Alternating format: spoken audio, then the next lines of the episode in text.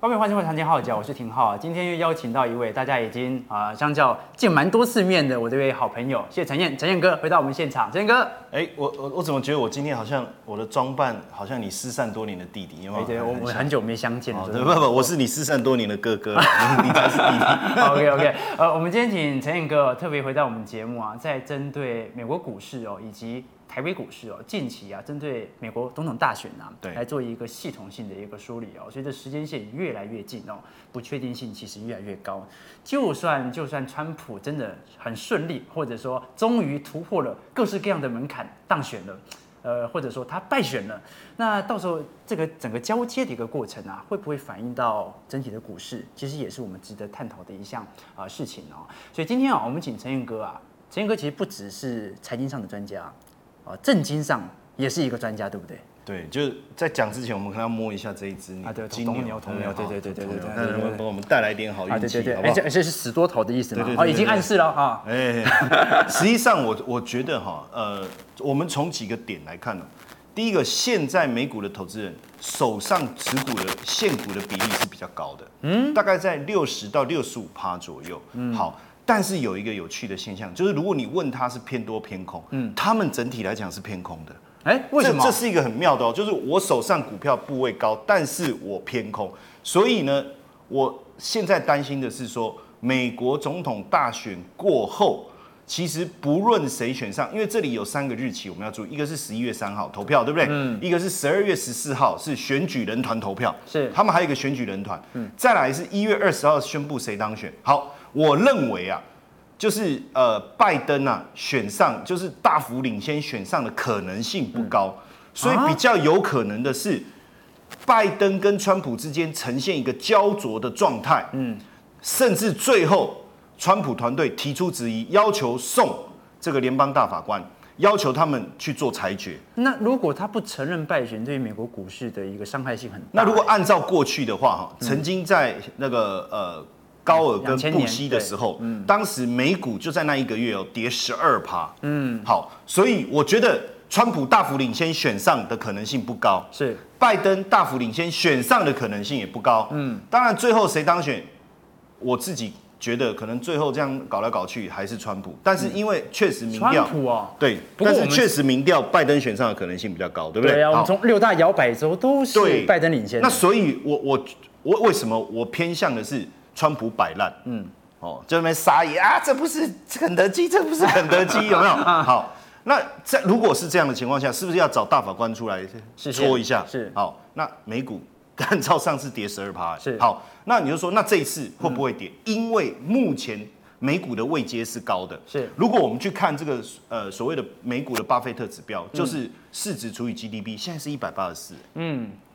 不过不过很高哎、这这个从从这样的基期，我要跟这个陈英哥问一件事情哦。你从巴菲特指标来看的话，美股的基期本来就一直在创历史新高啊。对对你想想看没错对没不错对？两千年你说要高，那有多高？还对不是没有比现在高。所以如果我们从泡沫的一个程度啊来做一些观察的话，我们怎么敢保证说现在的股市一定是高基期呢？钱撒了。都是真的钱呐、r e a l 对 money 啊，对那它不就会提升我们的一个股市的一个状态吗？对，所以我我刚才我我的重点就是说，假设现在现在股市在低基期，对不对？好，那投资人也没什么好怕的，因为再跌也就这么多。是但是我刚才讲到，投资人手上股票的比例高，是但是他觉得会跌，是所以一旦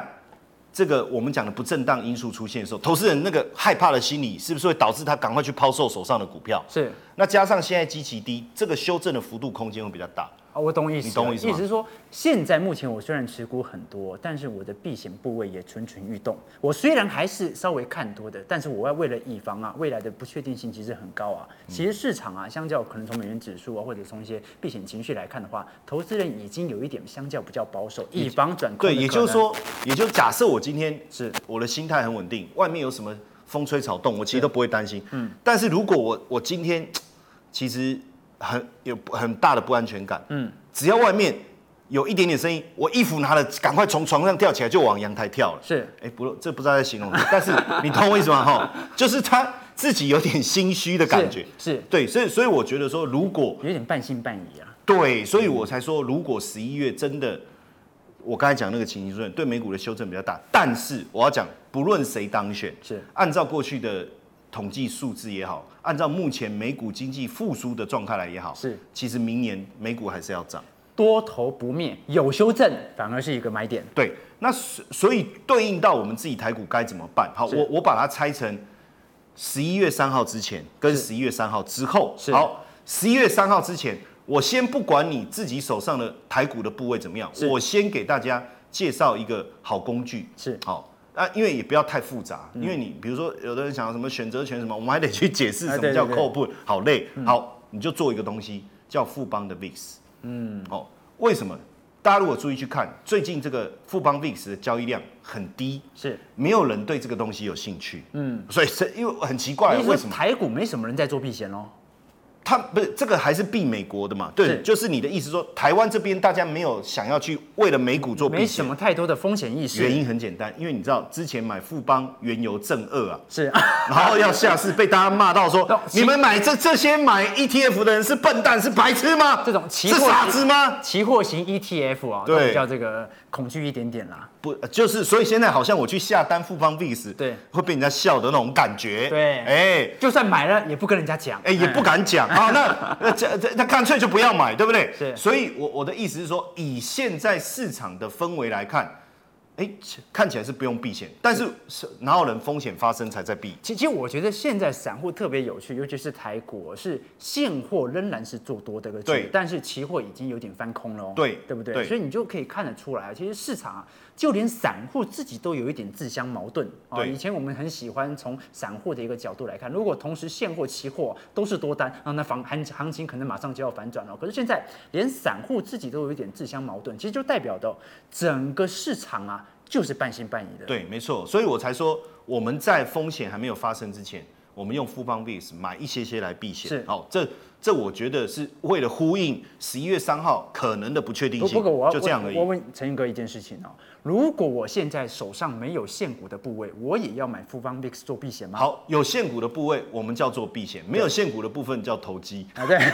只只是心态不同而已啊是。但我觉得它，我我的逻辑很简单，就是我们买了十一月三号以后，不管发生什么事，小赚小跑，大赚大跑。是也就是说，我并不是为了去压一个波段，然后美股可能会跌得很惨，然后从此就不见天日转空。我不是这个概念哦，嗯我只是在十一月三号，我看十一月四号、五号股市有震荡，我有获利，我就走人。这是一个哦很简单而且很但单是纯就的策一略，定要走一定要走。哦，这这有点像抢银行啦，这有抢到要跑，啊没抢到要跑更快，不对要不对讲，？这不要讲抢 银行，这啊是抢比特币啊，了。讲比特币，OK OK OK，啊，所以从有现货的角度，其实陈英哥这边就给各位一个很解释，一个很清楚的全对全面性的解释。就对是你买富邦 VIX，你手上有现货，对最好股市还是多头哦，对它没只错是以防你有意外，所以最好的方式就是股市最后呈现多头，马上富邦 VIX 把它给平掉，哦，这对是最简单的一个操作方式。哦对没错。但是如果从十一月十一月三号的格局来看的话，其实不管怎么说啦，有修正，其实长期角度就是一个好的买点，因对为二我觉零得是二蛮一好的年。的展望相较还是比较好一点点的比较好。这个我要问一下陈彦哥一件事情哦，有许多观众朋友在我们的频道底下留言哦，问因为拜登毕竟啊，从民调上来看的话。可能当选几率比较高哦啊，当然陈彦哥很明显有自己的这个这个支持的对象啊，但啊我就是投川普啊，怎这是投样？单比。但是如果拜登当选，我们都很清楚，川普基本上一定是有利于股市的啦哦。如果相较拜登当选，我请你喝咖啡啊，了，真的好真不的好？啊，你不要请我喝咖啡，观众朋友只要在底下留言，陈彦哥都请你喝咖啡。 哎哎，好，那那啊加一加一加我一啊我，我要问的问题是哦，如果拜登当选，这种左派总统大选之后啊，进入的一个税收上的一个改革哦，以及客取的富人税以及资本利得税哦，很明显一定会提高。对啊那这对于股市啊，会不会是一个？极大的一个修正，这个修正会影响到明年的多头吗？就是哦说，拜登当选的修正是不是一个布局点？呃，大部分的华尔街分析师认为，拜登选上就是你刚才这个廷浩讲的，就是呃课税啊这些啦，确实会给他带来一个修正。嗯，但是呢，这是短空。嗯，我一定要讲这是短空，因为长多是什么？实际上，实际上民主党它是会去加大它的政府支出的。是所以当它加大政府支出以后，所带来的民间资本支出的增加，还有消费的增加，是反而可以推升企业的获利。不要以为民主党上任之后就不举债了，他一样要举债。对，而且可能举债的情况会比共和党更夸张。哦，按照过去民主党的的习惯，是嗯那所以如果是这样，对企业更好。那对企业更好，那减税的呃利空抵消了，是所以反而长期来看，由消费跟政府支出所带动的经济成长，可能会比共和党来的更猛烈。嗯，那这个时候对股市而而言，它就是一个好处，所以会呈现的情况应该是几点以后，大家想一想。哎、没有那么差嘛，嗯，哎、对不对？而且 do your best 嘛， Yeah 哦，他就 对啊，他真的蛮常说错话啊，的。对对对，你你要很认真的做你的胸部嘛。啊哦是那做完以后，哎，这个他应该讲讲底部才对。哦是。然后就哎涨涨涨就涨上来。嗯。所以我我觉得基本上如果照这样来看的话，哈，哦是其实呃，如果真的拜登选上，或者说川普在边缘的话，我觉得跌跌越凶，我们更应我要买进的勇气应该要更高对。啊，尤其有一些股市上涨到这样的高基期哦，其实有不少投资者啊进行了逢高的获利的一个调节啦。对现在手上有一堆现金嘛，对那大家就在等嘛，等什么时候来一个短空，这个时候我们可以进行一个长多上的一个延伸哦。不过我们持续的来做观察哦。刚才我们虽然从一个国际行情面的一个角度来看哦，台股今年的表现虽然不错，创了历史新高哦，但是外资到今年呢、还是卖了台股七千亿耶。我们刚才哦做的是一个国际宏观面，尤其是针对美股，是一个明显的未来可能有个短空长多的一个趋势。台股在外资没有回补的意愿底下，也可以进行一个长多的格局吗？台股明年第一季到第二季，陈哥的展望你觉得如何？廷浩刚才讲到一个很很关键的数字，嗯，就是难怪他当主持 人，啊哈哈你看这不好个意思很棒，就是说其实外我资其实我们主持人是猜拳的，有时候陈英哥也会烦我。我说真的啊， 啊没事，你继续。啊因为外资到今年为止，你刚才讲到那个卖超七千亿这件事情，其实很多人想不透啊，就就台股很好啊，毕竟而哎且台币还升值哦。哦，我们的出口一直在成长哎、对啊哎拜托，现在你要买外那个外资都 iPhone，没买台币 iPhone 上十二，这边抢不到哎、啊还有黄牛哎、是对不对？这这那他他为什么不买？我觉得一个最主要原因啊，真的是疫情的关系，美国总统大选的关系。是好，那我问你啊，是，他都已经卖七千亿了，跨台股跨他衰哦、哎，你觉得他明年会不会回补？我们就赌这件事情就好。实际上，你说好，如果我卖七千亿，是然后再卖，卖到八千亿、九千亿，他全部把它卖光光算了，是，你就有可能。我懂意思了。他都卖了七千亿，台股都有一万三，那他把稍微一个回补个一千两千亿，台股还不飞上这天？个好像说，你体质各方面表现都不错，但是其实是我个人的问题，所以我决定跟你分手。嗯，没想到分手以后，我更好了，我哎更你坚你强。更帅了，哎然后钱赚更多了。是，重点是存款数字节节攀高。对，跟我手机号码一样长。对，那这个时候我心里面不开心了，是，所以我回我回来要求我们可不可以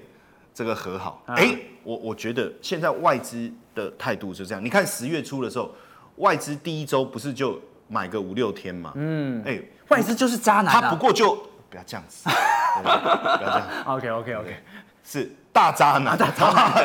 很有讲英文的渣男，很有钱的渣男啊对，哎很有钱很有的渣钱的渣男啊然后你看他，他买五六百亿，对不对是？台股就就上来了。嗯，哎，所以如果外资回来，哎，随便回补个，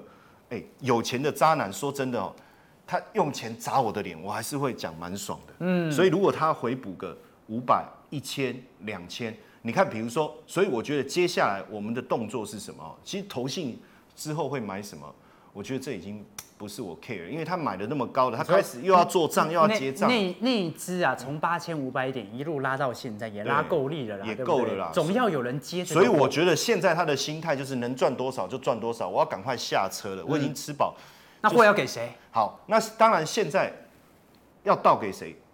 外资啊。好，那我们来看一下哈，因为我这个是上整理到上上礼拜五的资料，所以呃，你我觉得说今天我们等一下可以再看一下盘中哦。那因为上个礼拜五来看，我们发现外资开始买的是什么？比如说一些。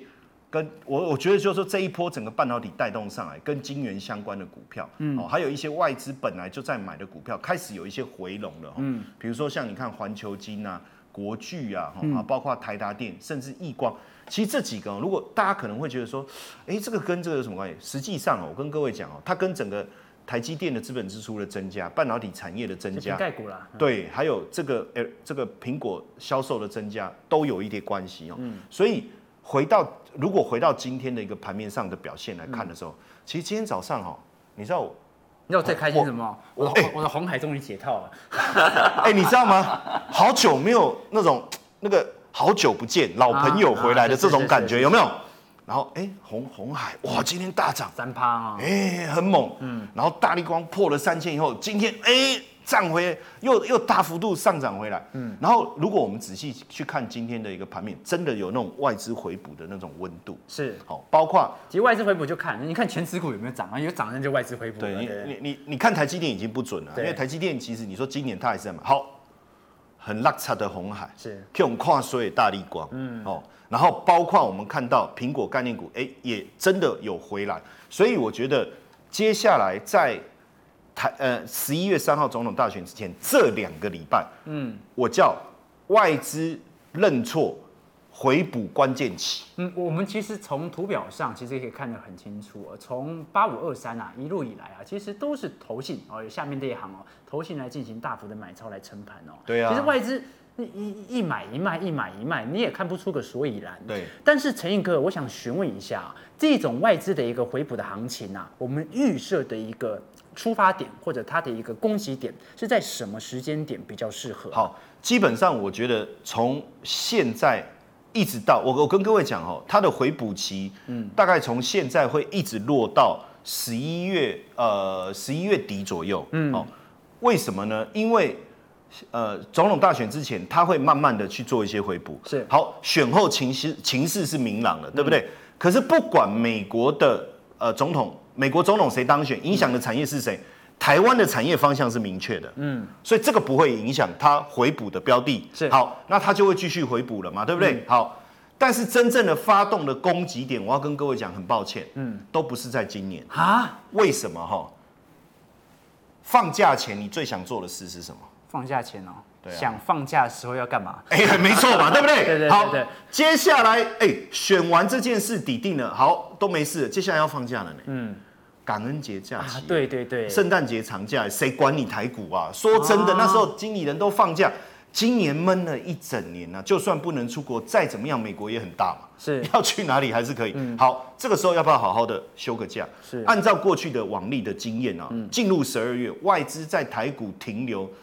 以及操作的这个金额都是持续的下降，嗯，一直到隔年的一月，所以为什么我哎们你我突然想到，今年的一月也是这样子，哎，对不对？对，没而且为所以为什么我们也有元月回补行情、嗯，是外资的回补啦。对所以如果按照这样的一个情情况来看然后的又是话，华人新年做账行情，对不对？对，所以外资真正回来会什么时候？元月份啊，我就跟大家讲，就是元月份，所以真正台股的大行情会从元月份开始。嗯，那但是元月份之前，你一定会觉得我跟廷浩我们两个在那边拉低赛，什么是外资回补啊，没有啊，是有补啦，啊是行情也没有起来哎我啊我没。有说补，是陈彦哥说的 哈。我先我撇本来开说关系我本来是说再拉一因个为人，因为陈彦哥好好还欠大家一堆咖啡了。哎，对对对， 好，那重点就是说年底之前他先补，是好先补，补补补补补补，你你看不到一个一个比较大的一个行情的发生，，是但是补完以后，我前面的东西都补完了，我后面要开始发动，是，这边这边我还要补一个网友问我的问题，他说如果请陈彦哥来的话，一定要请陈彦哥稍微做一些传道授业解惑，做一些解析哦。是目前台币升值的格局哦，外资在没有回补的一个情况底下，台币的升值格局已经创了九年的新高了哦。那我们可以预设得到哦、未来如果外资回补啊，这个升值格局似乎会持不续会会会持续。但是我们从美元指数来看啊，它又不是一个很标准的直线向下破的一个贬值行情。嗯其实从十月份开启哦，美元就开始进行一个横向的一横个盘对格力震荡的一个格局哦。我们要怎么用一个货币的一个角度、升贬值的角度来衡量台股以及美股本身的一个关系呢？好，我我先跟各位说明一下哈，其实第一个美元，我觉得它不会再大幅度走弱，嗯，但是维持横盘整理的时间会拉长，是其中有个最重要的关键，是因为我们在追踪所谓的这个高值利率、高呃高收益债券的值利率跟十年期公债值率之间是的差距，其实一直在减少，嗯，那在这样的情况下，表示美元还没有发动它的避险，是哦，但是呢，对台对对这个这个这个呃台湾来讲哦，我们的出口一直在增加，是这个其实是对台币是有利的。经常账的增加是有利于台币的升值的，没有错我们出口赚了这么多的钱，那要把那么多美元给换回台币嘛，对不对，对？最白话讲就是我收了美金，我一定要换台币嘛。对好，那收的越多，换的越多，收的越多，换的越多，台币就走强。是好，那一般来讲，这样子的走强大概就只有到一月，就是差不多结束嗯了。按照过去往年的经验，哎，所以我要换美元，差不多就换到一月哦。对，可是我我讲这是过去的经验，是今年比较特别，是外资到目前为止还没有参与台股的大行情，嗯，所以变成如果在一月元月以后，因为以前外资早在六月七月前就进来了，嗯，所以那时候进来就把台币给推升值然后了。刚好搭上电子旺季，咻然后所以就上台去币会一直升到对嗯升值，升到大概一月。可是这一波不一样的地方是，外资在台币升值的这一波过程当中，它一直在卖卖台股，是所以等到它回来的时候，反而是在明年一月的话，变成一月台股呃台币又会再延续一波外资回补的升值。所以我们央行总裁杨金龙都讲嗯啊，他说。这可能会维持一段时间啊，他自己也这样讲啊，嗯就二十八会是一个常态，会维持一段时间。他为什么会这样讲？其实他没有去解释我们刚才讲的这背后的一个因素，嗯，但是我帮他做一个解释啊哦你是就我他的发言人啊哎哎哎，这个就是翻译，是哦是我就说，哎，其实是因为后面加上外资回补这个过程的话是。哎、那可能台币强势，可能要维持到三哎月、哦可是可是杨金龙也说，你看台币升哦值幅度这么大，那个房地产啊也有一点太热一点了，房价有点炒太高了，对不对？我们要怎么从一个台币升值的格局？刚才陈彦哥其实针对外资的微博，从瓶盖股的角度啊，对做了一些提建醒议，大家提醒大家。对，但是如果从台币的升值格局啊，大量的包括原物料概念股、啊包括资产类股啊，是不是在第四季也有一个行情可以做预测啊？当然，呃，其实呃，这个部分没有问题啊，就包括银建啊、是资产。是是但是因为其实我有看廷浩的节目，我也是他忠实的粉丝啊啊，这是不所以敢不敢他今天找我来上节目，我感动啊，你都是不知吗道，我说哦，今天可以来看一下我的我的偶我像们这两样。个真的很久没有见了，对对。，然后呢，呃陈，彦哥，你是不是又瘦了？哎，没应该没有然，后假客套，假客假套，客啊套继续对继续你看继续你啊， 因为我之前其实廷浩也有分析过银建哦，是，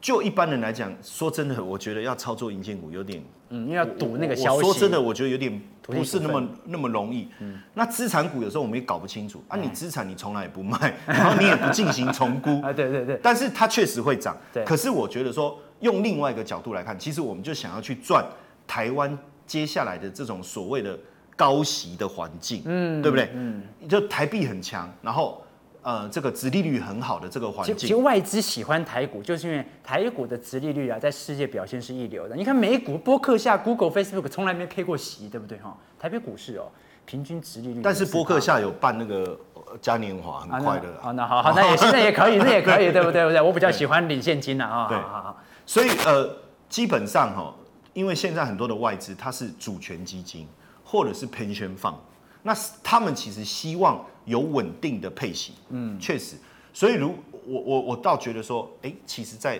为长期的一个氛围当中，我们对台股的看法并没有那么差，是而且很多人当然说台股会上多少上，我觉得那个不是关键，我觉得是现阶段台股未来几年的获利如果稳定，我们来参与它的配息。所以我这边我对于保守型的投资人呢、哦我给几给一些些方向。是那这里面就是我们有比较好股这个配息的这个 ETF 哈，是。但高股息的部分哦，我我个人从一直以来我都没有那么支持。哦为什么我我我先讲，我没有那么支持，因为它是选未来可能稳定，呃，未来可能会有有一种主动选股的 feel 了，，对，然后呢，它其实里面的股票，它并没有去去特别去过滤，除了高值利率以外，其他我们要注意的一些细节。对好、所以元大高股息，我坦白讲，不好意思啊，啊、这个我发给你好人卡，完完蛋了，哎对我发这好个人你卡，你以后接不到元大的配了，这样你就错了，哎， 真的吗？哎哎哎，下面还有一个元大台湾高息地坡，我非常的支持。好恭恭喜你的叶配又回来了。 对对对对，哦，所以有时候要听完啊哦，对对对对对，不要给我突然截截掉哦，就呃其他。 不会，我们待会会把后半部都截 掉。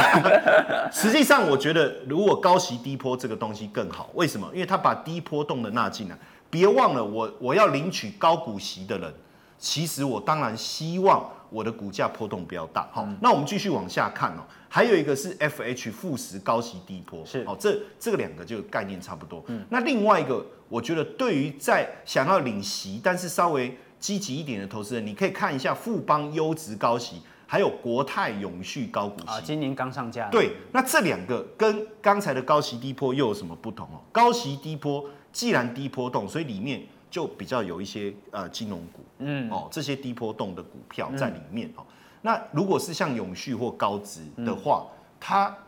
比较有点，我觉得有点像优化后的零零五零，嗯，因为他很喜欢零零五零，那跟零零五六有什么区别？可是零零五零的息，他并没有去管配息，是高不高？嗯，可是我把如果我我今天把这个这个前一百大的股票是再把高息的找出来，嗯，这是不是优化过？嗯，所以简单来讲，如果零零五零是美女，嗯，那优息。优质高息是美女所生的女小孩小的的女儿，嗯，那美女已经进入后半段，是， 我们去把她的女儿啊， 好这样子，好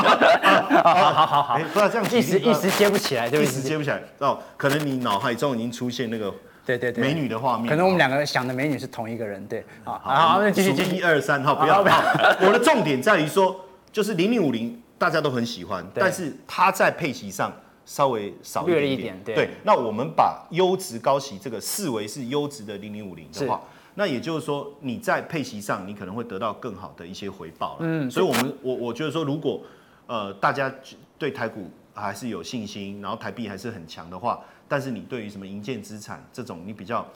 不知道怎么去操作，其其实我刚才讲的这种高息的方向，对，有保守一点、积极一点，你也可以思考一下这。这边我要帮网友再多问陈一哥一个问题哦，我们很清楚这种高股息的 ETF 哦通常都是定期定额，你也不用管什么时间了嘛啊，基本上尽量定期定额，能够买就买哦。可是从今年的一个绩效来看哦，你看零零五六啊，那报酬率有没有超过零趴都是一个问题哦。那你看零零八七八，尤其今年刚上架零零八七八是非常火红的 ETF，对到现在也是负报酬。对，我们在面临这种台股的一个多头行情上，我们所面对的高股息，你说如果今年哦个股就是大盘都在跌，那没话说嘛，对对不对？对但今年大盘是创了历史新高哦。对我们遇到的零零八七八高股息居然是负报酬，对，那我们该怎么来面对？好是这样的 E ETF 它不会反映大盘，我们就要死命存吗？还是说这中间有什么样的一个猫腻呢？好，我我觉得说第一个零零五六，你你你拿我不喜欢的那个，好，嗯那我们就直接删掉，啊，是嗯就不讨论。好，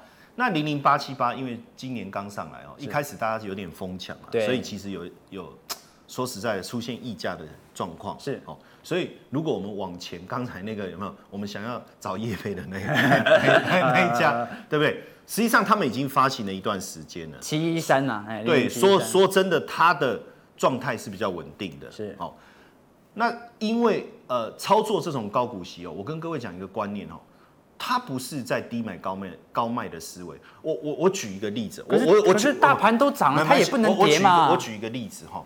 我在二零二零一七年十二月的时候，我去买了一个 REITs，嗯，我去买了一个 REITs 叫、嗯呃富邦 R One，嗯，那时候我只我完全没有去思考大盘的位阶，嗯，我只一个很简单的想法。就是稳定的我觉得房租金地产在低档租，金然后收他益现在收租金收益，我觉得殖利率 OK，我就往我就买了。然后到上个礼拜，我的报酬率已经将近六十趴了。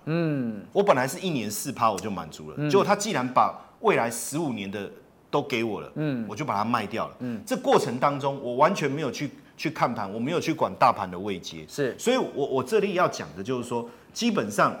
不论是我们所谓的高息低波好也好，或者是所谓的优质高息也好，我们的目目标其实是希望参与到未来长期它的获利的收益的思维贡要献拉得够长对啊，所以我觉得思维拉的够长。当然，你这里面有一个痛苦的，其实我们如果仔细去思考哈，我们为什么没有钱？像我为什么没有钱？为什么挺好？它收益这么好，那就是因为你刚不是说你六十几趴吗？没有，就是都因花掉了啊，都花掉就了是因为，我们不懂得承承受长期的寂寞，我们没有办法忍受长期的寂寞。嗯对，巴菲特嗯愿意忍受长期的寂寞，所以假设今天我们是要做高息的投资的话，我觉得大家要去忍受一下长期的寂寞。什么寂寞？ 就是别人赚钱你在赔钱的寂寞。嗯，哎、不是、啊、这样，好讲怪怪，不会啦，不会啦。其实意但思就是哦是确实真的是这样。就是这种真的就是死报，然后这种真的就是死报。然所后，以但持续而定期且定但额重点重点就是你刚才问我了嘛，那那我是不是要逢低要去扣款？是那我觉得这些标的长期是安全的，是逢低扣款，我觉得是没有问题。嗯，嗯，哎，其实陈勇哥这个讲的非常明确哦，就是说现在啊，其实不少的金融存股族啊，还是高股息的存股族啊，现在面临到今年哦有史以来啊，哎、我最补惨充一下，刚才你讲的那个金融存股嘛，是，但是因为很多人他是挑一只股票去存，哎有个股风险啊。对，那因为我们是毕竟是一个对对 ETF，对 E 比啊，较不管会如面临何啦，到反正我这些纯股族绩效今年是不对太好啦，尤其有你面对的不是一个大盘不好，你绩效不太好，你面对的是一个大盘不错，你的绩效却不太好，但是。